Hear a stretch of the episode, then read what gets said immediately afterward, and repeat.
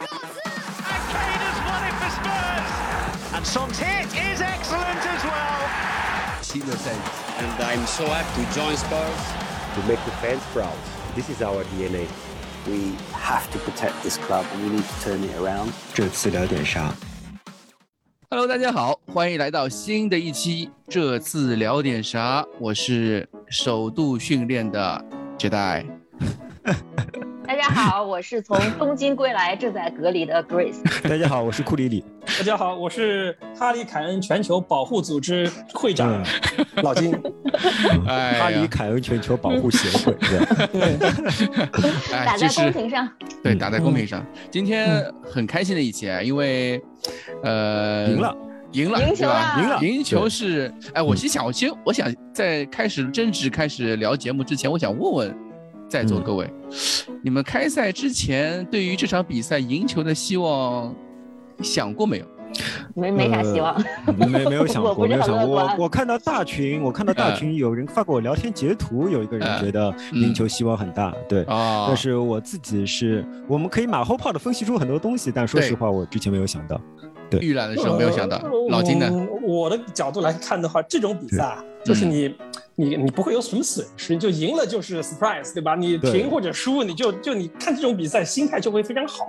我跟老丁的想法基本上是一致的。我当时跟我当时想的就是田忌赛马，嗯，田忌赛马就是我们在我在我们状态不太好的时候，可能碰到一个非常强的对手，那输就输了，对吧？如果能减一分是一分，对吧？哎，其实我倒不是这么想，就是你如果啊一个赛季让我能有一次赢曼城的机会，我觉得第一场是概率最大的，因为他 状态也没有调整好。对对对，哎对，非常好，对对，我这这点是我马后炮的时候想到 的。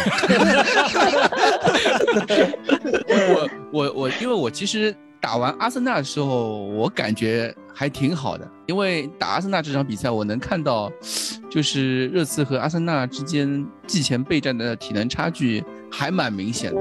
嗯，就那场比赛其实就有明显，打完之后我又在想，是不是曼城也是这个样子？因为那天嗯我正好没有看，呃，社，区盾你不要再杯没看剧。透了，我们对把这些东西留到 后面去说哎。嗯，好的，好的，好的，我这个这个我们之后再说。嗯，嗯，而且这场比赛是新赛季啊，时隔多少年啊？时隔两年了还行？一年半，时隔一年嗯半，第一次能够有满场球迷，对，叫做全容量，叫做 full capacity。对。full 啊 capacity 球迷进来，八千多少来着？对，二六二五八二六二，二六二，对，对，这个感触真是太这不一样。了。感受太爽了，太爽了，从头到尾，从头到尾的爽，我鸡皮疙瘩都起了。当那比赛开始的时候，啊，开始你就起鸡皮疙瘩了，哦，不是因为因为你还蛮快的嘛。你听我说，他。不是看着被曼城压着打紧张的是不是？不是，因为以前我看这种比赛嘛，我一般都是在我那个小电脑，就是在我台式机啊电脑屏幕上面看，屏幕比较小，而且也没有那种感受，有的时候要做 GF 什么。嗯。然后这个赛季开始我不做这个事情了，啊。哦，，对我把这事情交出去，像哈里凯恩一样甩手了，对吧？所以我说我首度回来训其实练是吧？其实觉得我我我还想说，我还以为你是因为在在在主场看过被曼城六比一血洗的这啊种比赛，所以你这个被这种阴影所笼罩的嗯起鸡皮疙瘩。没有没有，我只是在第一次在家里坐在沙发上面看电视机这样看电看比赛，感觉特别爽。其实跟其他的观观点一样，因为对于我而言，这个也算是这个新赛季第一次第一场看的这个正儿八经的足球比赛，但嗯确实对于我而言，这种这种这种这种这种声声音的体验就是非常的愉悦，因为过去无论是呃空场还是当时啊后期会放一些假声，那都是这个现场这个实时的球迷的互动所无法取代的。这个就是就是对啊，就是跟你看着电视里面有一个美女，跟你身边坐着一个美女，这个感觉是完全不一样的。小心我告诉你，王也现在很严格的啊。呃，而且嗯这场比赛就是热刺比较贴心的摆满了全场摆满了旗帜嘛，嗯。对，吧？那个甩也特别甩起来那感觉特别好，特别好，特别好。有种但是我觉得这个感触肯定是我是最深的，因为我是从东京的这个控场回来的。啊，所以我觉得在东京，我每一天的感觉就是说，如果有观众该有多好呀！真的是这种强烈的感觉，尤其是开幕式那一天，你坐在那个场馆里面的时候，你就看着空荡荡的，对，就是你，因为说实话，我觉得大家可能对东京开幕式就是可能风评不是很好啊，但是你真的坐在那个场子里的时候，就是真的超级无敌感动，我就好几次就觉得眼泪都要下来了。是那种氛围感。这可能并不是你看到了什么，就是在那个时候觉得哦，全世界的运动员，包括我们，就那么艰难的就来到了这里，然后最后 团结在一起，这种奥林匹克精神啊什么，就那那那个时候，你就会觉得如果有观众，那个感觉会肯定会很不一样。包括你我在现场看比赛的时候，有经历的那种就是。就是特别激动人心的场面的时候，你就会想：天呐，如果要是观众能够见证这一幕，该是多么美好的事情！没有观众的奥运会真的很不奥运会。就包括我们记者，包括运动员，他们都感觉就是一个大型的训练营，而且包括有这种防疫的要求呀，然后大家都就是很多奥运会当中的这些交流什么的都没有了，就没有那种狂欢的气氛了。没有体育比赛的气氛，我觉得其实对，真的少了太多太多的感觉。所以，比赛就是这样子嘛。对，因为我在那十四呃十六天嘛，每一天脑子里面都会在想说，如果观众在，该是多么好的一件事情。所以我当我看这个这场比赛的时候，因为赛前我们就看到了说这个有旗帜呀什么什么之类的。对，但是。当那个场面真的出现在你眼前的时候，还有这个歌声出现的时候，我真的是觉得特别特别的感动。我觉得这才是足球比赛，这才是竞技体育。所以这两天我还在狂看那个，就是各种博主，国内国外的，不是就是 vlog，他们自己拍的，就是在现场的，包括那个 v i a t o t e n TV 的那个那个小哥。就是感受这个气氛。看这个比赛，我最大的感受就是英国佬真是憋坏了，就是 感觉感觉 之前之前，而且因为其实从这个这个赛季早些时候看，大家看美国的篮球、橄榄球跟棒球，其实今也几几乎都是开放，但是其实美国佬还大部分还意思意思，还戴个口罩，或者是挂在手上，或者是对，就虽然虽然你戴了口罩不一定挂不一定戴在嘴上啊，但是他们还是戴法感觉是相信魔法，对吧？对，但是我看这场比赛几乎是。没有人那个戴口罩，而且包括包括正面看台几个举着韩国国旗的那几个东亚面面孔的那几个人 也没有戴口罩，我觉得。你觉得大家也确实是啊，觉得足球高于生命，高于一切，这个真的是憋坏了 啊！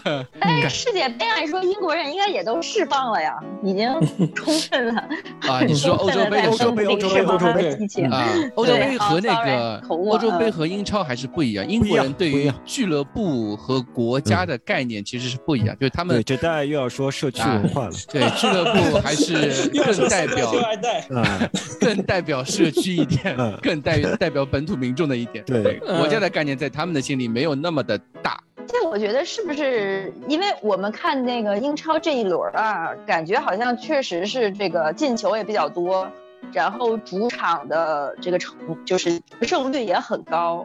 我觉得这也是跟观众进场有关的。显著的你能看感受到，就是球迷主场球迷对于主队的那种促进作用、敦促作用、激励作用。显而易见，对吧？敦促作用，嗯啊，哎，我不知道，对，都给我进攻啊，进攻，对吧？对，推进，好好进攻，我就虚你，就敦敦促，对对，场外的第十二人，这这个作用非常的明显嘛，对，对的，对的，哎，那个这场比赛，而且我们看到，我第一次看到。这也是赛后才看到，就是帕拉蒂奇和西青在场边两个人，这个一搭一档这两个组合，以前我们都不知道西青是这样一个人，对吧？在看哦，那还挺激动的，对吧？喜怒形于色，对吧？对对对，原来很低调一个人。对，在看 All Nothing 的时候，觉得这个西青很装。呃，他们有那个吗？他们有拥抱吗？有。有有拥抱，有有有有有，对，就有互相搂肩啊什么。是各自抱了一批人，好像没有各自抱，没有可能是我看的不完整，对吧？他们互相搂肩啊什么都有。好的，对对对，可以。对，所以我觉得这两个人感觉配合还挺默契的，至少在场场边的那种表现上面来看，是有就最对对于我们球迷来说，还是希望高层是个好消息，是一个好消息，一个好现象。是是是，两个人分工明确，对吧？对，有可能是帕拉蒂奇会做人啊。对对，你说这点，其实比起西青，我倒是帕拉蒂奇有这个反应，我我我更意外。就是你想下级跟上级拥抱，这个讨好，这个很正常。没有，他们是平级啊，对，是平级。但是现在明显帕拉蒂奇更受宠嘛，对吧？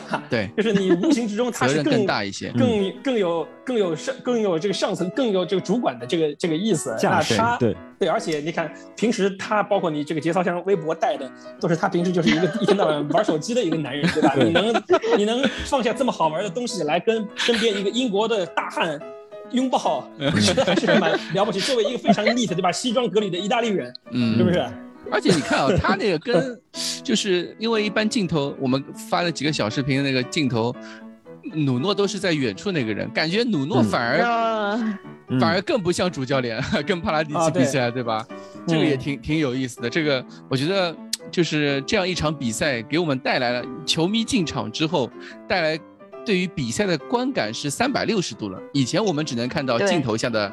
比赛，足球比赛。现在我们除了有声音、有视觉上的享有有声音上的享受之外，一些现场的现场的那种 vlog 啊，那种球迷镜头也多了起来，让我们对比赛更有一些三百六十度的不同一样的视角，非常的丰富，对吧？这比赛就对对对，更像比赛了，对吧？这比赛就真的完整的环境了，更像是一个呃完整的足球比赛了，对。是，所以我们在东京的时候，就好多电视转播的人就表示说：“天呐，没有观众，他们的电视转播都不知道该怎么做了啊，就缺少了非常大一部分导播就不能切了，对吧？切来切去都在看导播就不能切了，对吧？对吧？本来还可以切一下看台上面什么美女观众，用 身子的某这是很电视转播很重要的一个部分。对，是的。他们很多就是最后聊的时候就跟我讲，还说说那个北京冬奥会，你们一定要进观众。你说到了这个点 啊，是的，是的，是的。但我们之前聊的时候，好像还听到那个金总说，哎，他觉得观众也有一点负面的效应。对，观众的负面效应，当然是从从赛后来来看啊，就是就当然他们在场上喊的那些东西，也也不一定球员听得见。就是我想说的是负面效应，就是一点，就是他们。就会对我我刚才我们说的正面就会激励，但是负面一点就是，比如说，我觉得在上半场被围攻的那一阵子，我觉得就不大像，可能是他们没找到节奏，就是因为以我看很之前的很多年托特纳姆热刺队的比赛来讲，托特纳姆热刺的球迷是比较的有战斗力的，就是体现在我们去客场的时候，包括我们在上海啊，就是去客场的时候，你看可你你会发现我们的这个助威歌声也是很响。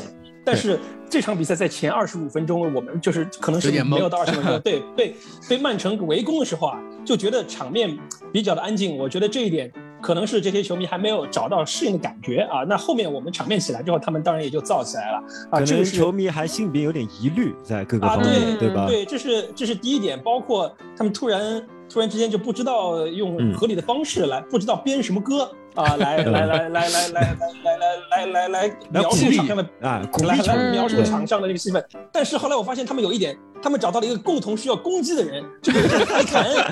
那时候就是，所以说英国人也是也是这个也是跟中国人一样，就你看在中国的看台上面，就大家唱对歌，没有多少人响应，一骂那种什么就要哔哔掉的那种声音，那就就无论是在虹口还是在工体，还是在什么是其他地区，中超任何一个赛场，一浪接。一浪，对吧？在在在在这种时候，就全场大家都很很整齐划一了，其实英国也一样，对吧？就就就就大家找到了一个共同攻击的人。那我想说的是，这个就刚赛前，就就我们录节目之前跟库里老聊聊，球迷其实很简单，就他们花了钱来球场上，你就你不票价里面就包含了这一部分，就是 来来吐槽，对吧？就跟郭德纲就你买德云社的相声的票，有一部分就是来说于谦抽烟喝酒烫头，是一个道理，对吧？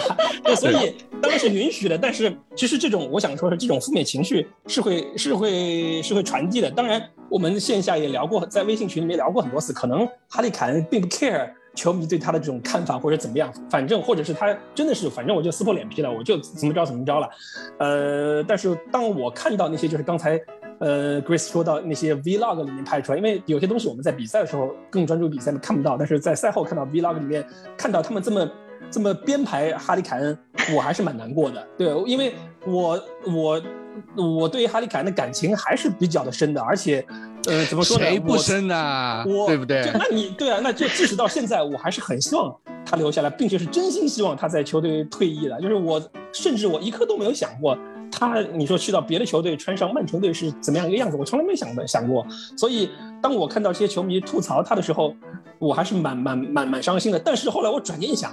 英国球迷其实他们的平均水平也就是介乎于球盲和不懂和懂之间，就平时他们平时他们可能看的就是什么 Alex Scott 这种水平的这个作者写的 写的这些文章，对吧？他们不一定有这个大脑去分析这个这个这个真实的情况，所以我觉得到最后也就库里讲的负面，我觉得可能也就停留在这个赛场里面，可能到了。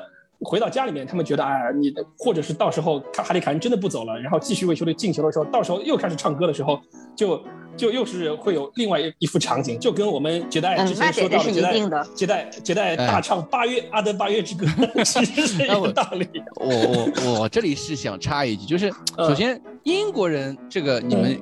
就英国人他们自嘲的这种文化，你不一定他们说是吐槽别人，他们那种他们那种互相，他们性格中带种那种喜欢讽刺别人这种性格是。印深刻的印在他们的骨髓里面的。他们有时候你想想象他们唱歌像什么？像像像那个中国有嘻哈，或者说其他一些美国有嘻哈这些节目，他们会 freestyle 的 b-box，或者说是互相 diss，对吧？但他们互相 diss 完以后，他们不生气的。他们会说：“哇，你 diss 我 diss 太好了，你真牛逼。”对，就这点都不生气。对他们可能也是这方面的，他们就凑个热闹。英国人的那种互相 diss 啊，就是你可以。就我们我们对英国人的那种理解，可能都是足球流氓或者什么，但是他们那种性格里的东西，跟跟中国人不太一样。就是中国人是内敛的，对吧？会互相尊重那种。英国人不是，他就是他他损起来连自己人都损。就因为我因为我在那个老外群里面也跟他们聊过，他们经常会。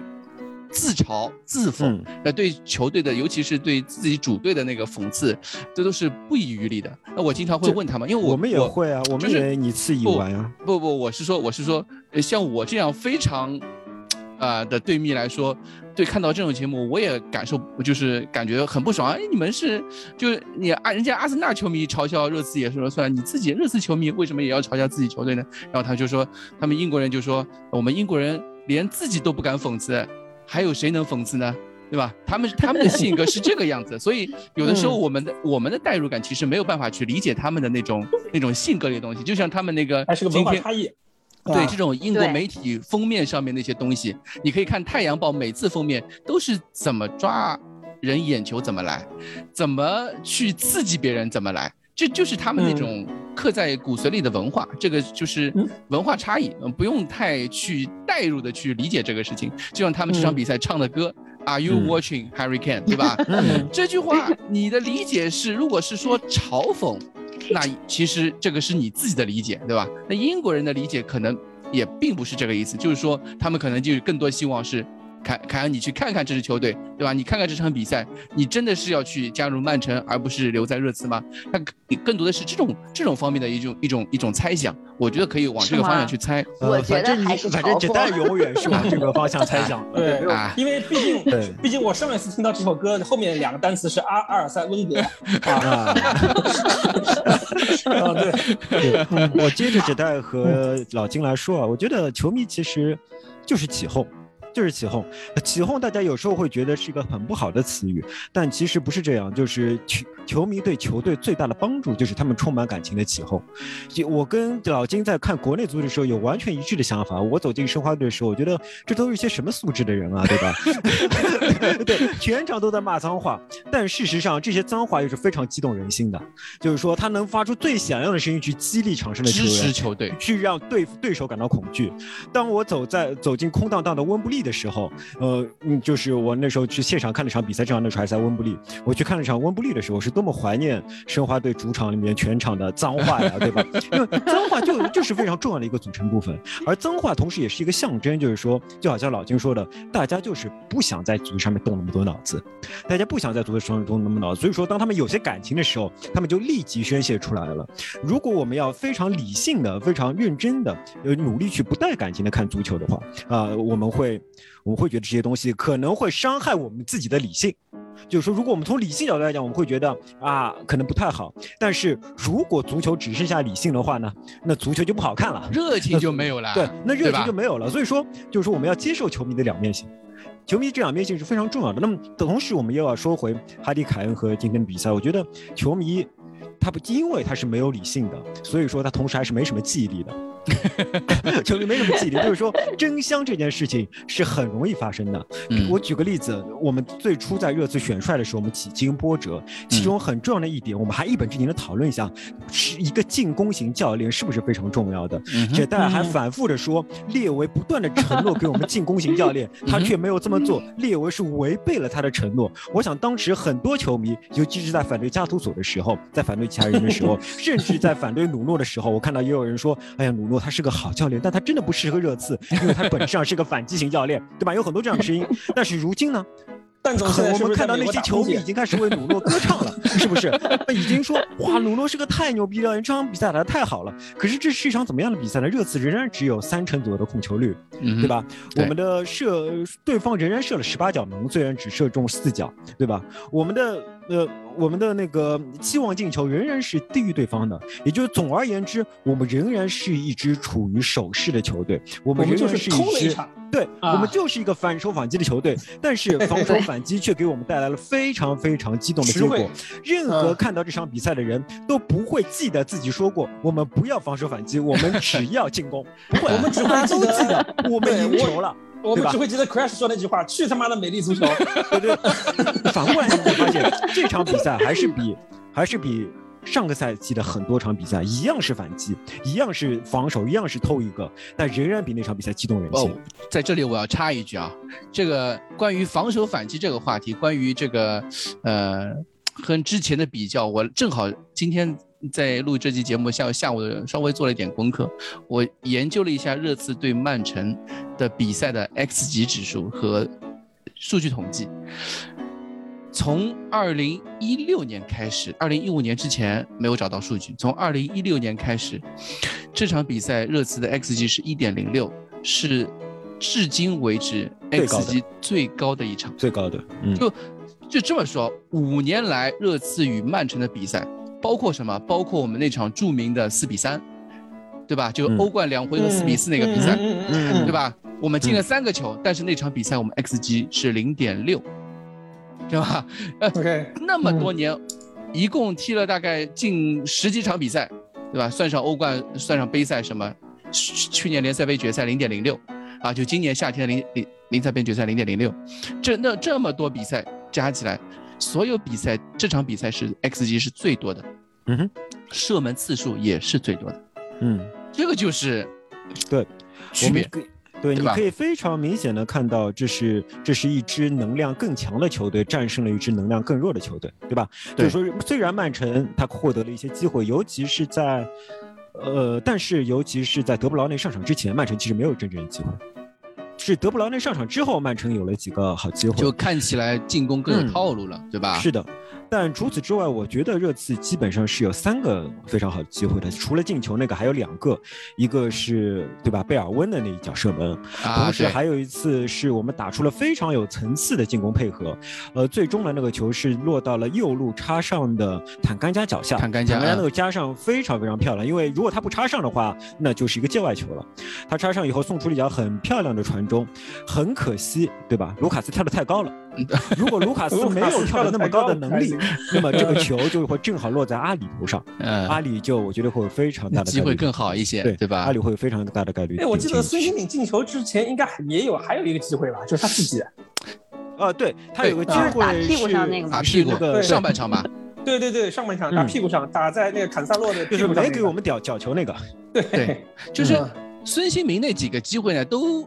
怎么说呢？有可能更多的是个人机会多一些。对的，因为他其实是在正常人的射门区之外的啊，就只有孙兴民能打出的就是球星的作用。像贝尔温那个机会，就是确实稍微那个一点，对吧？啊，有点可惜。对的，这场比赛我是看出来，我是觉得赛比赛前的时候，就我刚节目开始的时候，我就在说这个话题，就是。热刺比对手的体能储备要好很多，好很多很多很多。坦坦甘加赛后的采访，他就是在说，他知道，他说我知道自己优势在哪里。我们经过了六周的备战，这个之前我们也其实没有提太多，就是 Alistair Gold 在在之前的一些呃文章当中和他的那个播客当中，他都提到，呃，努诺在赛整个季前赛几乎每天都在一天双训。他猛拉的就是体能，猛拉体能就是猛拉了六周体能的情况下，而且对手曼城那么多多球员是参加欧洲杯，踢到很后面再回来，美洲杯、欧洲杯踢到很后面才回来的，他们的备战其实就跟我们的凯恩差不太多，对吧？我们凯恩今天才开始训练，他们也其实也就顶多就早了个一周，啊，一周半的样子，可能就可能也没有那么多。可能你想斯特林打的比赛跟凯恩是完全一样的，他对啊那个他打满全场吧，我没记错的话，没有没有没有八八十几分钟下去的，哦，后面被换了，对吧？被换下去了，啊对，换下去对，那反正几乎打满了大部分。你说格雷利什如果在还不是个主力的话，那斯特林几乎就跟凯恩一样是不休息的。对啊你国家队啊你看那个他们替补席，沃克、斯通斯，啊，对吧？罗德里这些都在替补席坐着呢，对吧？是的，所以说从这个角度来看，可能有些球迷听了会觉得不开心，可能会觉得呃不够爽，但事实就是我们面对的，呃，我们呃我们面对的是一支。首先，你要知道，它是一支无分的呃球队，对吧？是一个无分的曼城。在无分的曼城里面，它有两个核心，一个核心是呃斯特林，还有一个核心是格拉利什。然后这两个核心，斯特林是打过了所有比赛的，格拉利什是个新人，他完全没有融入球队。在这种情况下，那你在我们球队，我们球队我们全队，我去看了一下，我们上场的人可能只有只有威比尔是打了欧洲杯的，我们这个首发应该是。，洛里门将洛里我觉得不算，对吧？而且他还有一个回来的挺桑切早的。斯，哎，还有一个桑切斯，打了那个，但是桑切斯也回来的比相对比其他人早一点，桑切斯比也比其他人相对早一点，所以说我们确实在体能和备战上有着巨大的优势，等于说我们只要卡死他们这两个点，基本上我们的机会就很大。事实上我们就卡死，而且我们的最后的胜负手全部就发生在我们的右路，也就是他们的左路，啊，所以说呃，我觉得就像老金说的。呃，当然，我这个是事后才想到的，可能老金事前就想到了，就是说我们确实打了，我们确实是面对了是一支半残的曼城，半残的曼城半半残的曼城，是的半残的曼城，这个首先你所以德布劳内上了之后还挺紧张的。非常可怕。德布劳内太强了，太恐怖了。啊，其实这场比赛我们就还要说一点，就是尽管努诺排出一个无球防守式的四三三，对吧？他的防守，我们都说他是打防反，打防反，但是这个防反和穆里尼奥式的防反还是区别非常明显的，区区别非常明显。尤其是嗯前场三叉戟嘛。对吧？我我从从我的角度来说，这场比赛热刺在防守状态的时候，他跟穆里尼奥的为最大的区别就是我们的贝尔温和孙兴民或者是卢卡斯不需要去保护我们的边后卫。啊，他们一直是游弋在、待在前场的，就时刻准备着时刻准反击备着、反击、冲刺、反击、冲刺，对吧？呃，我这这里感官到跟你不一样，我恰恰觉得这三个人都大量的参与了防守，而且参与了身体对抗和抢头球，呃，同时他们有大量的去拦截传球线路的工作，他们的工作的目的就是把每个传球最后都逼到呃坦甘加充满自信的可以面对的那那两个对手身上，对吧对，他们他们在这方面做了非常非常非常多的工作。那么我们可以看到，我觉得这场比赛之所以比我们之前的比赛更加激动人心，一样是防守，是因为就是因为我们把防守做在中场上的。呃，我们一样是防守，但我们的阵型不扁，我们并没有反复的被人家压制在禁区里面虐，我们并没有给对方连续射门的机会，我们并没有给洛里连续表现的机会。那我们不会觉得一波未平怎么一波又起，怎么球权永远在对方脚下，没有我。记得这场比赛曼城第一脚射正是到七十四分钟才有的，上半场，你想，这其实我们其实是无分打无分，上半场是两双方都是零 SOT，嗯，双方都没有射正。对。其实也就是说，理论上你会觉得这，你看账面你会觉得这是一场非常无聊的比赛，但其实内容你又会觉得是非常激动。都在证明谁更需要凯恩。对，这个就是莱因克尔比赛的时候在说的，发一条推特，特地特地说了这句话，对吧？呃，对对对，对。但我其实觉得，我们嗯，就刚刚那个库里里说的嘛，我们前场三叉戟对于对手这个阵眼啊，我我我我觉得他们有一个对手曼城这个球队有个阵眼，就是他们那个中场费尔尼迪迪尼奥。我们的三个人对于费尔迪尼奥的限制，这场比赛做的是非常的出色，以至于就是他三十五岁了吗？三十二？年首先对费尔尼迪奥本本身年纪也大了，而且这样，因为我们三个人首先就几乎让他们中卫自己自由拿球，但是我们就卡住对付对场对手的那个后腰线，让费费尔尼迪奥没有不能够从容的去拿球，不能够从容的转身。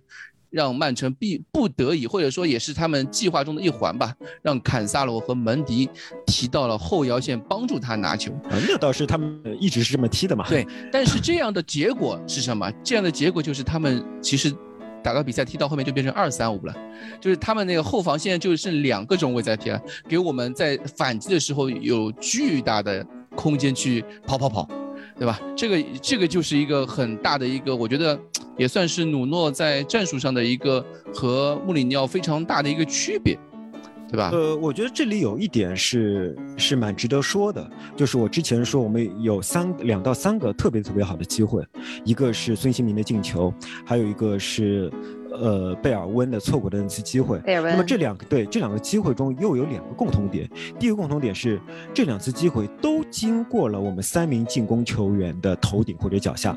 比如说那个进球其实是呃小路对吧？他抢到了一个突出来的二点，他二他非常巧妙的后脚跟一拨，对，同时正好拨在了贝尔温的前进脚下。前进我觉得贝尔温能跑到那个位置也非常了不起，因为当他跑的时候，他就预判到就是说呃卢卡斯会用某种方法把。把这个球放到他的面前，有这种感觉，对吧？然后贝尔温就开始突进，他突进，嗯，以后呢，最后就为孙兴民创造机会。你看是小鹿、贝尔温和孙兴民。好，那么我们第二次非常，另外一次非常非常好的机会是什么呢？是，呃，是我们后场大脚解围出来。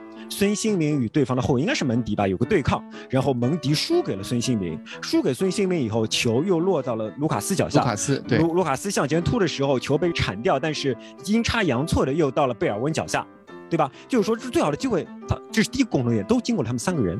第二个共同点是，都是其实我们表面上我们说反击，其实我们打的是对方的角球罚出来的一个反击。也就是说，这跟任何阵型啊，跟战术没有关系。就没有关系，不，叫做不管不管你什么战术，不管曼城的费尔南迪尼奥怎么踢球，他有没有踢得爽，在角球的时候就必然是这样，对吧？我们的反击打的是角球，那么角球肯定就是对方，对方后面只留两个速度比较快的人，然后我们就可以推出来了。所以问题就在于。呃，这个你说是曼城的角球就是这么不给力的，还是我们的防守进步了？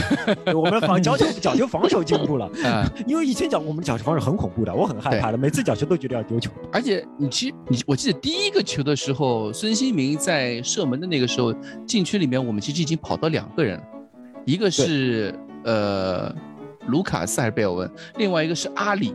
阿里绝对会这样跑的，我告诉你，阿里现在的他的战术定位，我不知道我以前节目中有说过，这个是我和那个蛋总的共识，就是是保利尼奥。啊，对，阿里尼奥需要成为一个在对。在中场提供基本的对抗、不出错的传球，并且在任何有机会插入禁区去抢点的时候，能够插入禁区去抢点的这个人，现在对他的定位就是这样。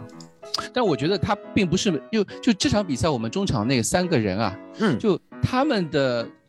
在反击时候的突进并不是那么的坚决，我们可以看到中场的三个人还是前场的三个人？中场那个三个人，就像阿里这样的突进，这场比赛比赛不是那么多，他感觉好像是阿里和霍伊比尔，他们两个人是更多的是轮流的那种突进，因为我们也看到有的时候霍伊比尔会突，但是就是两个人不会轮不会一起上。就我现现在能看得出来，就是穆努诺在在于我们的反击的时候，这个配置就是前场三个人撒欢的跑。对吧？你们你们在防守时的任务也没有不会像以前那样要退守到禁区线这样子，你你就留在中前场，做完任务就就等着打反击，打完反击你就 你就冲，是吧？而有机会上，这个可能也是跟嗯，可能也是跟曼城的战术有关，因为我们的打法就是把所有的球都往他们的边路逼，同时我们知道他们的传中是没有意义的。对，这个就是因为曼他没有中当中可以抢点的人，没有中锋嘛。对吧？他没有当中可以抢点人，所以说他们的传中没有意义。这个也说也也能看出来，我们的就是四三三这套阵型，我们三后腰啊，我们可以说是三后腰，斯基普居中，阿里和霍伊比尔两边的这一个三中场，在保护中路上面，其实厚度是相当的 厚的。对吧？就跟以前恩东贝莱，呃，在恩东贝莱加霍伊比尔的时候的相比，这个不不管是从跑动范围也好，体能上的优势也好，都都差距比较明显啊，优势比较大。我还是觉得你这样说的话，你仍然忽视了前场三小他们不断的通过跑动对抗以及掐死对方防守线路的，因为我们表表面上我们讨论的是一个四三三或者三四三，如果我们考虑一下。呃，我们左后卫的站位的话，有有可能是个三四三。那么，但是呢，他们其实没有一个真正的中锋，我们全部是退后的。我们当中场等于是有六到七个人，我们中场等于是有六到七个人围曼城的人，在这种情况下，就是说我们的中场优势是是比较大的，尤其在他们体能状态很好的时候。我一直记得当初米卢率中国队打进世界杯，然后当时唐蒙去采访米卢，问了很多非常装模作样的问题。对对，唐蒙很对。唐门总是以为自己很懂战术嘛，他会问什么李明要不要去啊，申思要不要去啊之类的问题。然后李荣只问了唐门一件事情，米卢说，呃，当今最流行的打法可能是三五二。那么你觉得中国队应该打什么？唐门就被问懵了。唐唐门想了很多，那那对那那流行三五二是不是中国队应该打三五二？他们说不是，呃，那米卢说不是，是中国队比其他队弱，中场是最重要的。所以如果其他队用五中场。我们就必须用六中场。其实现在热刺打曼城就是这样，曼城的本质就对我们打的就是六到七人的中场。这六到七人中场是不断的切曼城的防守位那个传球路线，因为曼城是非常喜欢不断传球的，他们也甚至不太喜欢个人过人，他们去打法就是传来传去。那我们就堆了六到七个人去切他们的防守路线，切的目的是他们所有的球都只能把。让达格利什在边路拿球，而达格利什在边路，呃，格拉利什对对，在格拉利什在边路拿球，而格拉利什在边路没什么用的，他的边路没什么用，他在围的时候就不是边路球员，又粘球啊，是的，到这个地方你就不得不吹那个谁了。啊，我们不是不是，我就不得不去坦甘家，因为我们先先引用，先先介绍一下这个我们全球坦甘家粉丝后援团的这个陈总，他特别强调我们提提嘴他，好，你们继续啊。啊，对这场比赛你要提完呀，把这个故事不要讲完整，请大家去微博搜索对全球坦甘家呃。后援会对吧？啊，真有这个微博啊？没有了，没有，没有了，没有，没有，没有。对，这场就是这场比赛，我们能看出一个点，就以前我们在边后卫防守的时候，对落位防守的时候，经常需要，比如说二防二，对吧？有的时候甚至三防二。这场比赛我们看到有一个人特别牛逼，满上下飞奔，嗯啊，一我记得是开场大概也就三十分钟吧。应该是第一次，没有没有，我是说开场三十分钟之后我就不怎么看到斯特林了。嗯，我就有有这种感觉，我就感觉斯特林是中路了，他是中路了，斯特林在比赛上面吗？踢不动，他也踢得不开心。因为开场第一次触球，就斯特林就被直接被坦甘加在干翻在地，对吧？用一个犯规动作，很多次干翻。对，而且全场比很多次应该也不算吧，因为全场坦甘加也就四次犯规，是吧？我可以说很多干翻没有吹，对，很很多干翻没有吹。对，我觉得这个这个让我感受哇，因这个是我这个是我看我熟悉的英超又回来了，看坦甘加踢的就是这个感觉，你知道吗？上下其手，连踢带拽，其手，而且坦甘加还蛮聪明的。其实，在英超这种互相抱一下什么很正常，对吧？不管不单进攻呃防守球员抱进攻球员，进攻球员也抱防守球员，他们很喜欢那个反手过去拉一下、缓一下什么的，很正常。对，就这个就是英超嘛，然后而且坦甘加几个犯规地点啊都蛮聪明的，就基本上都是靠近中场线的边路位置，他的犯规基本上都在那个位置。就我们看那个斯特林那一次。格拉利什意思就是格拉利什都倒在地上了，还被他踹 踹背踹头，真的是直接让这两个人信心受挫啊！在面对他的时候，我觉得这个从一开场就呃坦甘加就给斯特林定了调子，这场比赛你不要来吐我，对的？你来突我你就等着被踢吧 啊！等着被踹。坦甘加，因为我们看到了一个最好的坦甘加面对了最弱时候的斯特林，对吧？所以说，呃，到我听说听说我们看到一些新闻说，经过这一役。呃呃，努诺已经决定让坦甘加成为我们左路上的第一选择了。对，我们右路上的第一选择。右路，右路上的第一选择。对，嗯，站这个角度讲，我觉得可能日本人都不用来了。那从这个角度来说，我们好像在右后卫好像已经不传了。对，现在最今天还有个消息说，就是那边说热刺还没有达到他们的心理价位。哎，就但我觉得热刺不一定会把钱放在这里了。就如果坦甘加真的，因为我们以前。要买呃富安建阳的主要的原因是坦甘加要我们同意把它租到土耳其去嘛，他自己不愿去，然后坦甘加留下，那留下就说明我们在右后卫位置上不缺人，除非我们我们既卖了奥利耶，又把多尔蒂多多尔蒂也卖掉，对吧？多尔蒂也卖掉。事实上这两个人都卖不掉。这个就有点困难了。我也倒我倒不是，我倒不是质疑帕拉蒂奇，对吧？我我是有点质疑。他们两个人卖了也卖不了多少钱，一个最后一年，一个多尔蒂去年卖相不好，而且我觉得 努诺还是会给他一点机会，因为从热身赛还是给他很多机会，包括这场比赛赛前还一度是预测，我看你发的卫卫报上面那个是都是觉得他会先发上，对啊对，对，所以现在看起来坦甘加这场比赛，范天阳来的话可能会轮换打中卫吧。啊，他能不能打中卫是是要打在英超我估计不行啊，在英超你看今天能不能打中卫要打问号的。哎，这场比赛你看戴尔加桑切斯这样的表现，对，一个英格兰国脚，一个一个哥伦比亚国脚是很稳啊，一个英格兰前国脚，不好意思，嗯，前国脚，美洲杯四强中后卫，对，嗯，但是我们仍然是非常认真的在寻找中后卫，所以说我觉得这是莱比奇对他们的认识。就好像我们之前讨论到的，呃，这是一场，呃，从某种来讲非常幸运的比赛，对吧？对，非常幸运的比赛。所以说，我们不能用这场比赛来想象之后的赛季。也给也给所有的在听我们节目的球迷泼盆冷水啊！就是你们不要期望每周都有这样的这个惊喜。才到这趴吗？对 还没说完呢，好吗？因为其实我们现在真正应该说的是，就是。我准备要向两名球员道歉，对吧？一名就是坦甘加，因为我之前一直不看好他，但这场比赛他踢得非常好，而且这种好，我是觉得我是可以联想到他之后是可以表现出稳定的这个状态的。他那脚传中也不错的，对他那脚传中也是不错的。还有一个我需要道歉的是贝尔温。我因为我一直觉得贝尔温是一个速度不够快、传球不够好、特点不够鲜明，也也没有太多过人能力的球员。外号外号就是荷兰格拉利什，对吧？没 有没有，格拉利什比他强多了，格拉利什比他强多了。我觉得你刚才说的所有的这个点，我感觉都非常符合我对格拉利什这场比赛的这个印象啊。这场比赛印象是的，是的，这场比赛是的，对。对，但其后来我我想给他想到了一个模板，就说服了我自己。因为这场比赛，他其实是一个能够提供对抗，但相对来讲灵动性上面弱一点的芒特。因为我是很喜欢芒特的，我对我来说，芒特最好的一点是，当他脚下有球的时候，他永远可以向前带两到三步。他有弹头，永远可以向前带两到三步，然后把球比较安稳的传出去。这就是我现在对对贝尔温的看法，就是说我们现在三个人都可以牵手，三个人都可以拿球，而且当他们拿球的时候，他们可以马上向前带球，而不用原地的去寻找出球点。他们直接就是说他们不需要过人了。就但是呢，他们可以把对方的后卫线往前压。我不知道，就是说有好几种带球方式，有一种有一种带球方式，你不断的往前冲，并且你可以过掉你面前的人，这是最好的状况。还有一些人呢，其实就是他也是缓缓的带球往前，但是这种带球是没有压迫感的，后卫根本就不用后退。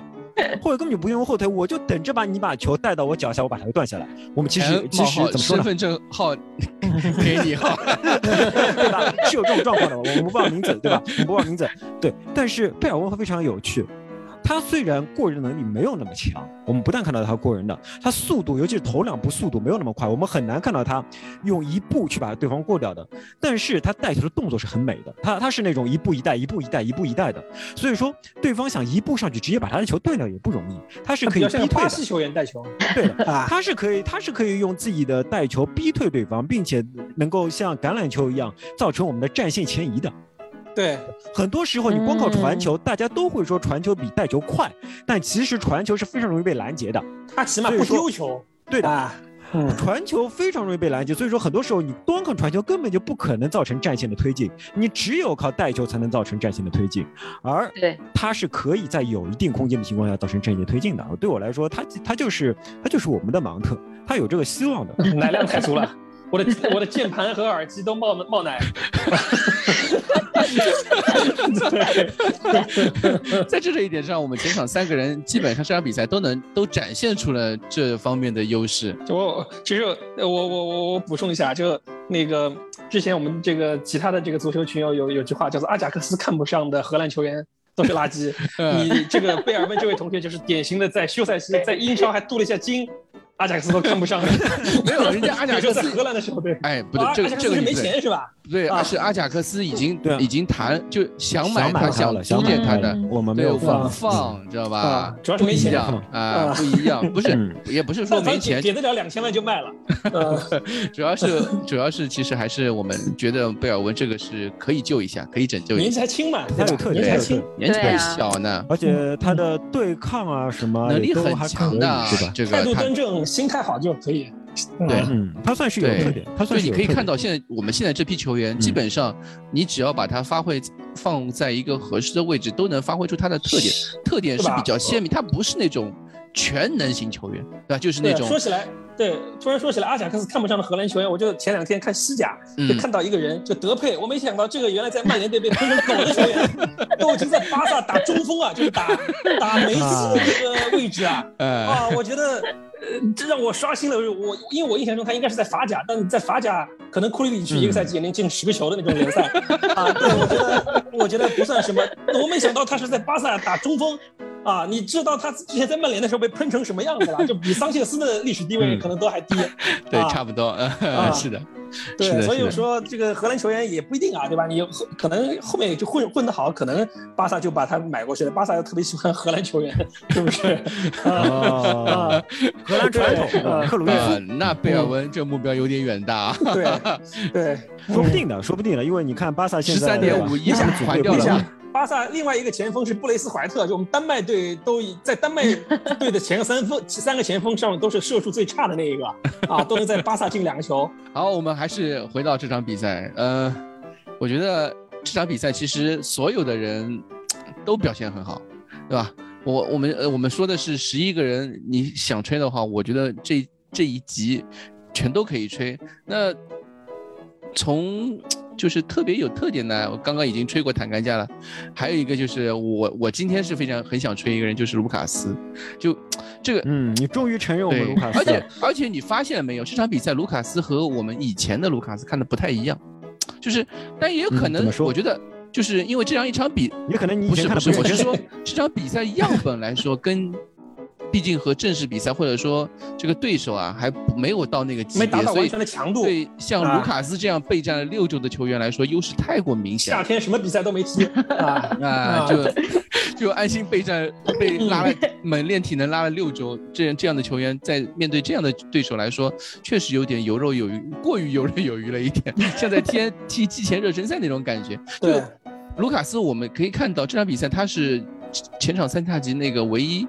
是往后靠的一一个球员，他拖后拖的比较明显，就而且他拿到球拿球之后几次，不管是传球也好，向前突进也好，他都都过得游刃有余。有我我都仿佛看到，就是我们在微博里面发的那个卢卡斯基金，都很多人说新来的这个是不是梅西，对吧？都很多人都在都在都在这样说。这场比赛，因为你可以看到他有几次好像是一个人过了一串，过了四五个球员在突进到前场直面。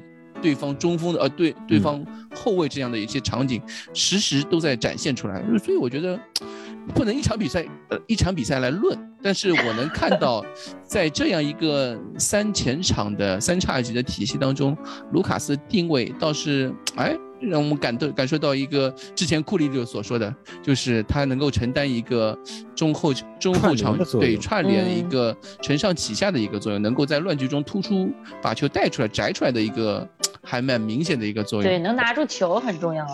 我觉得看卢卡斯有两点是是非常重要的。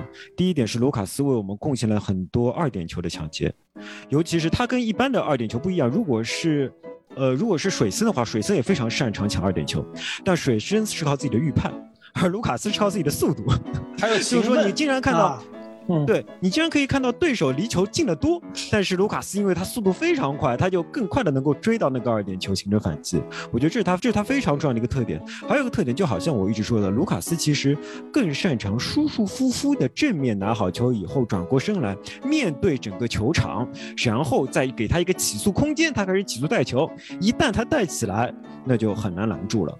所以说他，你虽然说我们表面上他是打在一个呃右前卫的位置或者右边锋的位置，但他其实位置是非常靠后而且内收的，正是这个靠后而内收的位置，其实给了他更大的发挥空间。如果你把它放在非常靠前的内部的那个位置的话，他不会踢得那么舒服，他不会踢得那么舒服。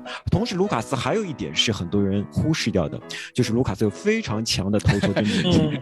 你吹过好几次嘞，这个事情。对，刚才都说了，但我还是要说，你知道吗？他身高不符的。对，我对。就是说，我们全场比赛所有球员这次参与空中对抗的次数最多的就是卢卡斯，有七次，七次里面他抢到了五次。强的一塌糊涂。这个就是凯恩不在的时候，我们我们拉起后场起高球，基本上都是找卢卡斯了啊。你找贝尔温，找孙兴民，基本上对吧？是不太好，不太好。呃，我觉得不能这么说，因为其实就是有人比卢卡斯抢了更多头球。就是孙兴民，孙兴民他有九次空中对抗，成功率不高。虽然他只成功了两次，对，成功率不高，但是我觉得进入对抗就是非常重要的。对于一个前场球员来说，你进入对抗就意味着你其他球员有机会去争二点球了，因为你不进入对抗的话，二点球就是对方的。你进入对抗以后，对方我们就可以有二点球来争了。所以说，我觉得孙兴民。我们之前，我之前看他赛季初的一些东西的话，我觉得他明显变壮了。嗯，我觉得他明显变壮了。肯定被老八本来是你凭他刚刚来英超的时候，你想象不到他可以进行任何头球对抗的，对吧？他抢点是的可以，但是什么背身啊、靠住对方啊对抗一下、去争一下，不可能的。但是这个赛季孙兴民可以了，孙兴民可以了。我觉得这是个非常明显，但是容易被忽视掉的变化。我们要夸一夸孙兴民的。但是。归根结底啊，还是我觉得吹了那么多，吹了那么多，我觉得归根结底还是说，对手不是一个半残的，啊，不是一个正常的曼城，不是一个是一个半残的，是一个半残的，不是一个正常的曼城，是一支半残的曼城。我们不能因为这场比赛就对这样一支首发，我们觉得可以，首先是可以承认的一点，努诺在这场比赛的战术绝对是对头的，或者说。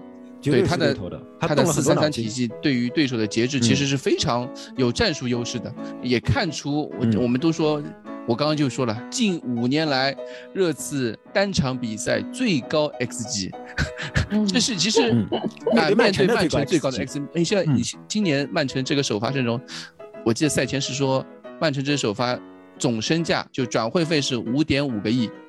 嗯。啊，热刺是一点七个亿，就我们这个首发阵容的转会费，啊，不是身价，是转会费一点七个亿。啊，其其实我们在氪金能力上有巨大的曼城的替补席都坐着四个亿。肯定啊，他们钉钉都在替补席上，替补席上都坐了四个亿。曼城队还有一点几个亿坐在热刺的替补呃热刺的看台上面，对，热刺的包厢里，对，全场加起来十个亿，我觉得不会走，我觉得我觉得这我觉得这赛季不会走，我觉得这赛季不会走。目前看越来越不会走了，感觉。但是有一个事情我觉得挺玩味的，就我看凯恩的那条令人尴尬到发指的呃公告。公开信，对我们都说东施效颦，我没有想到东施效颦能 能做到尴尬成这个这个程度。他的这条东施效颦的 Instagram 这条 post，我去看了一下点赞，你们知道吧？就有多少人点赞的？我是说我们知道的、熟知的热刺系的人球员，嗯，拉梅拉点赞了，对吧？听我说完，就是所有转会 出去的人，他点赞的人里面有谁啊？有什么像？呃，拉梅拉，莫德里奇，没有，不好意思，我莫德里奇没有关注。你不要打架，没有关注莫德里奇，一个星期的故事。还是都什么拉梅拉啊，托比啊，什么斯尔金啊，对吧？这些啊，还有什么呃，我们预备队的什么哈维怀特啊，嗯。还有哦，还有沃姆啊，这些这些球员，然后应该是属于那种习惯性点赞吧，应该谁的 他都点一下那种。沃姆性格一看就是那种。对，我们 一线队啊，热刺一线队现役一线队阵容名单里面，点赞的只有一个人，嗯，就是桑切斯。啊。剩下所有居然不是恩东贝莱，让我很失望。是是桑桑切斯这么没脑子啊？还会点赞？而且桑切斯已经手滑。他赛后采访的时候也也为凯恩就是说了嘛，对对对，开脱了。对，但其实你可以看。剩下像孙兴民啊、戴尔这种社交达人，他们点赞那那种那种疯狂程度，卢卡斯这种人，都是没有一个球员都没有点赞他这条。孙兴民不是还屌了他我觉得不点赞是正常的，我觉得不点赞才是正常的。已经所有离开球队的人点赞，已经很说明问题了。对的，不点赞才是对的，因为你点赞的话，你就有一种感觉是是帮助凯恩站在了与球队的对立面上，这个时候是绝对不能点赞的。你只能因为你只能去看离开球队或者说没有严重利害关系的人的行为，通过这些行为你可以猜出一些东西，基本上能看出来。也就是说，对，所以说你会觉得就是很多球员会在心里边支持凯恩的。你还是我还是有很多球员会在心里面支持凯恩的，但是另外一方面，他们绝对希望凯恩仍然是自己队友的。你是这样看的哦？呃，所以说，对我是这样看的，我是觉得 他们绝绝对是好有节目效果，所有离开球队的人都支持了。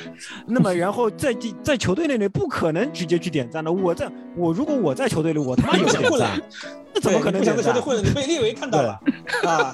是啊，原来你们我怎么可能点赞，就像就像比如说比如说觉得你要离职了，你你想离职了，你下家也找好了，然后你发了一条。发了一条说，哎呀，就说了一些这样风凉话。你觉得你同事会点赞吗？不可能的呀，你 同事还但你没有在国企里边待过，对吧？你没有在事业单位里面做过。对，我们最多私下里问一下，哎，曼城给你多少钱啊？你们下次把我也带去啊，对吧？我们最多是私发私信，怎么能点赞？点赞大家都看得到的，拜托啊！我跟你讲，私信会被截图的，我们必须打电话或者当面我写信，必须拉到小黑屋里面单单聊，对吧？对，没有没有，小黑屋不行的，任何小黑屋都都会被截图的，email 也不能发的，你知道吗？email 就全部会截下去的，然后把 都脱光了，对，就这样。没有事业单位的经验，这个人。对对对，我没有没有事业单位，一直一直生活在国哦外企，没有事业单位的这种斗争经验。哎，归根的结底啊，归根结底，我我我其实呢，就是说，呃，凯恩现在目前看起来留队肯定对于俱俱乐部也说，对对于俱乐部来说，对于球队来说肯定是利大于弊的啊，可以可以这么说俱乐部对于 球队，李老师我靠，没想到这么联想。为什么我要这么说？因为对对，因为我会觉得现在的主动权其实在凯恩手里啊。就是说的，首先这个赛季你不可能不用凯恩，所以说凯恩不用担心自己的状态被被贴摁在板子上磨平，对吧？然后下个赛季就是就最后一年了，他如果不续约的话，不是他的总约年费，还有两年，还有两年，但是两年最后不可能领到最后一年嘛？对。不可能等到最后一年，你如果不续约的话，最后一年就转会费更低，呃，不知道谁掉，就对吧？你一定要卖了嘛。所以说，其实现在最需要解决的是大家拿出一个集体智慧来，对吧？一方面就是你看看，比如说啊，你给凯恩定个一点五到两亿之间的违约金，同时给他涨个薪，让他的合同我们也不签六年了，我们续一到两年，这样的话问题很快解决了。为什么？因为再过两年凯恩就肯定卖不出一点五亿了。面上都过得去，而且这样凯恩也有个台阶下，而大家对。有一点五亿的话，它一个不错的或者是一个阶梯式的那个解约金，比如说明年夏天我定一个一点二亿，对吧？到时候最后面一年我定一个，比如说七千万、六千万、八千万，对吧？这这样一个阶梯式，那，合理一点，对吧？合理一点。对，所以讨论这种事情啊，绝对不能动感情，你绝对不能动感情，你只能在想怎么样，我们想个办法让大家都能接受，对，让大家都能接受。如果你动感情的话，那那凯恩就真的有可能。在这一点上面，我觉得。啊，我这个这一点我还是相信列维这个这个光头是绝对没有感情的。呃，对，我觉得光头是有感情的，但是光头谈生意的时候是没有感情的。对，谈生意的时候是没有。我算了一下，凯恩合同到期的时候，差不多就到了可以自由转会加盟 AC 米兰队的年龄，就正好三十岁。是啊，是啊，所以目前看起来，我们转会窗也就剩下两周时间了。这两周时间。看看，现在看起来也就是一个后腰，我们后腰上面可能缺一个，另外一个就是前锋线吧。我们我们是想买一个中锋和一个一个中卫，一个后腰，一个中卫，一个后腰，一个中锋，三个位置。我们没有关注偏防守的后腰。就那个，就那个卡利亚里那个嘛。卡利亚里那个就是那个叫什么？难得他他一心他一门心想去国米，国米没有钱，那人家肯定要离队，对吧？国米不一定会买他，所以我们。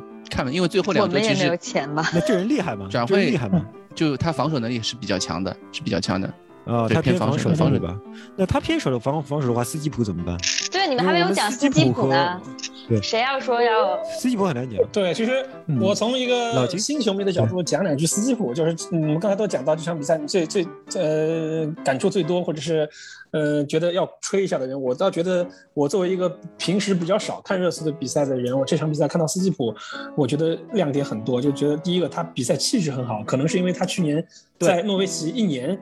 英冠的主力踢下来，把他这个职业，把他，因为你踢再多的青年队，跟在职业场上、职业赛场上的这种比赛的这个经经历是完全不一样的。第二个，你在英冠踢的这种强度其实比英超更大，就是他在英冠什么三教九流、什么恶汉、什么什么脏人、这个烂人都碰到过，对的。到英超，你看到对面一些温文尔雅的球员，像格拉利什、斯特林，对吧？你可能摸一下他，可能会感觉感觉对吧？啊，感感觉啊，真的是这样，可能是全。他最对啊，都打打着发胶上场的这这这这些这些 明星球员，斯基普就像一条闻到了这个血腥味的鲨鱼，他让让我感到他在前场扫中场扫荡那种感觉。就其实刚才你们看到坦甘，你们提到坎南加说上来就是给了格拉利什和那个斯特林一点下马威。其实我觉得斯基普他几次大胆的下铲让我感觉印象很深刻。就是很多人把他之前跟温克斯来来相比较，我觉得其实他更像亨德森。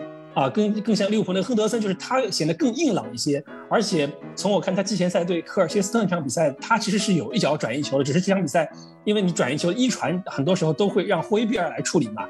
那我觉得，其实他跟霍伊比尔搭档搭档下来之后，我觉得他们两人搭档是很合适的，因为他们两个人其实就是你相当于霍伊比尔乘以二。当然这么说可能对霍伊比尔有点不不尊重，但是觉得其实类型是很相似的，就是第一他们都能拿住球，第二个又都很硬朗，第三个。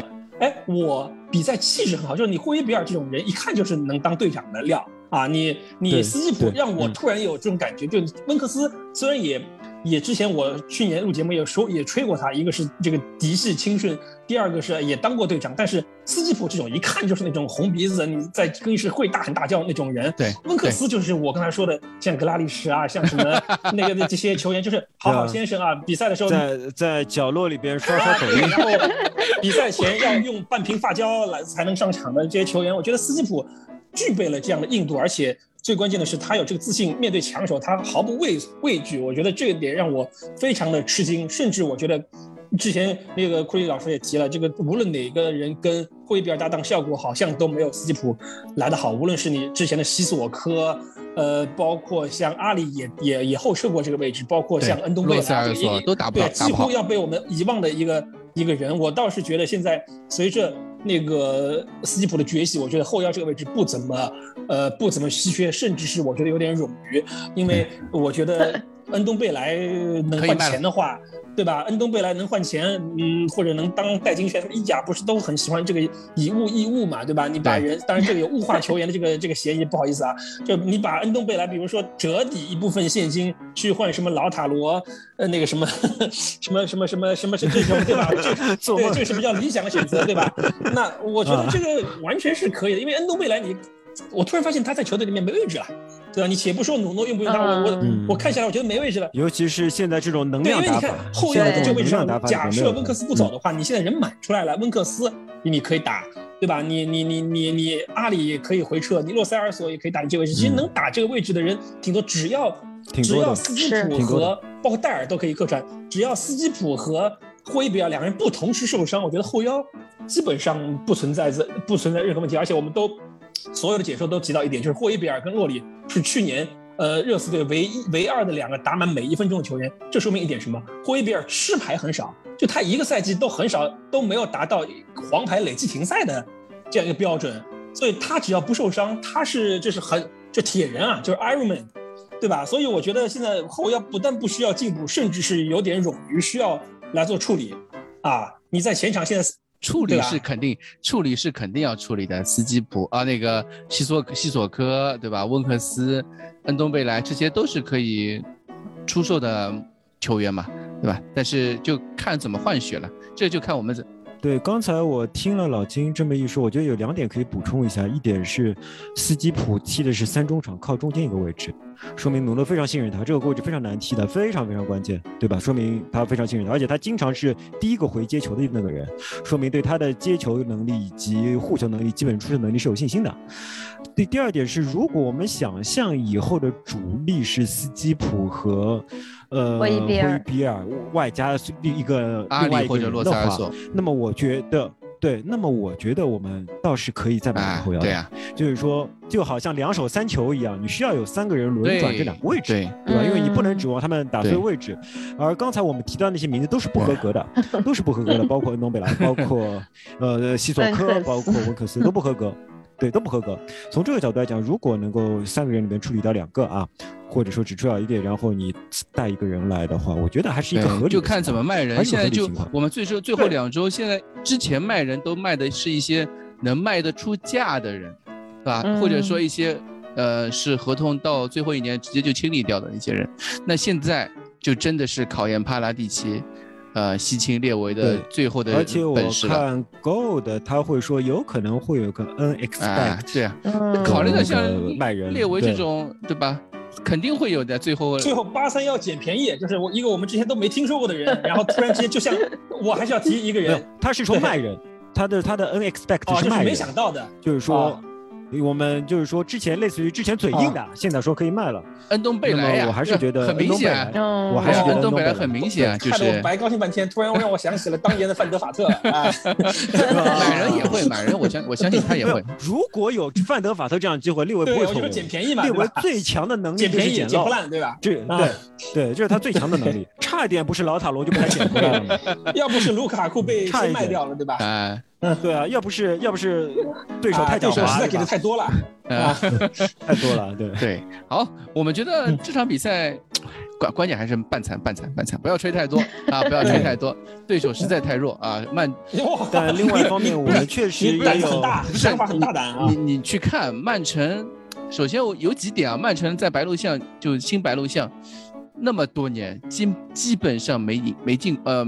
一是没进过球，四连败。嗯，一是没进过球，二是没赢过比赛，对吧？这两点你要承认的。曼城那么多年在白鹿巷，包括老白鹿巷、新白鹿巷那么多年都有这个问题。另外一个问题就是曼城每个赛季开季都比较慢热，这也是这也是他的老问题嘛。所以我觉得，对？一度落后我们六分还是八分啊？没关系，球星多就是这样。不提了，不提了。大后期的阵容都是这样。所以这个，我不值一提，不值一提啊，不值一提啊！大家要冷静，对吧？啊，下一场比赛我觉得很关键，打狼队，一个是周中我们打那个周中那场比赛就不算了，欧会杯资格赛那就嗯嗯没什么说头的，呃呃，这欧会杯什么时候打？周中嘛，周五凌晨二十号嘛，二十号，二十号，周五凌晨。再下一场是沃德福没有？狼队，狼队没有，我说狼队再下一场，让我看一下啊，让我看一下。因为我看在切尔西之前没有硬仗，对我们有四场狼队后面是有四场好的比赛，算上那个曼城这一场，对，然后后再后面是水晶宫，沃特福德水晶宫，再后面是水晶宫，对，打完水晶宫我们就要打切尔西了，国家队比赛日后面了吧？对，所以如果如果一切顺利的话，这倒是一个抢分的阶段，对吧？就怕我们抢到风以后又重搞。但是我们这场是反击啊！当我们真的攻出去的时候，我们这套阵容能攻成什么样？所以我们就在说，我们不知道下一场呃资格赛不说，欧会杯资格赛不说，周末那场打狼队其实很关键，因为我们能够看狼队现在有前锋吗？吉梅内斯回来了呀。伤愈了啊，吉梅内斯已经好了，回来了。我还以为吉梅内斯再也回来了。所以我刚才你们提到 unexpected，其实我想我想盲猜一个吉梅内斯。嗯，所以 所以就我们已经看到了这支球队在四三三防守体系的那个努诺的思路和打法，对吧？我们的一些进攻套路，基本上能够知道这个这样一套打法是什么样子成型的。那我们就要面对在狼队的时候，我们看，呃，持球时状态的四二三幺是怎么踢的。哎，说到狼队，对，说到狼队，你们是有没有一种感觉，就是他现在把卢卡斯当成特劳雷在用？对啊，有一点？有一点这样蛮明显的。但是卢卡斯不下，就是他的传中没有那个传中没有那个特劳雷这么的稳啊，或者突突击能力，特劳雷传中稳吗？对 对，所以我们我觉得更期待周末一场之后，我们基本上就能看出努诺这个主教练在防守和进攻两端的一些。思路对吧？主攻和主守式的一个球队的一个。更多的一个战术风格，其实要还是要找到他。如果重新排一个三中场的话，我们不是说过，就是说其中的左右中场将在进攻中起到组织，尤其是由攻转守的作用。那么他能不能找到合适的人选来做组织作用？因为我们一直听到，一直听到帕拉蒂奇真正想找的是再找一名创造性中场。之前一直说什么？帕拉蒂奇不断的不断的说，我们他需要再找一名中场的创造力。我觉得帕拉蒂奇看的还是比较准的。嗯哼，对，所以说。如果在，所以下一场还是蛮有考验的。对，还有蛮还是毕竟联赛还是看谁怎么谁怎么赢弱队嘛。是一场马拉松。对啊，对我。是的。好，那么我们这一期节目就这样了啊！非常感谢各位，我们赢了一场比赛之后特别兴奋啊！下一场比赛我们希望下周也能如此的兴奋啊！再来带着一个好心情陪大家一起聊聊天，好吗？嗯，好，谢谢大家，拜拜。感谢你们给我进行了心灵的疗愈。隔离期的人需要跟人说话。隔离辛苦，隔离辛苦。好，那就晚安。好，拜拜，拜拜，感谢大家，拜拜。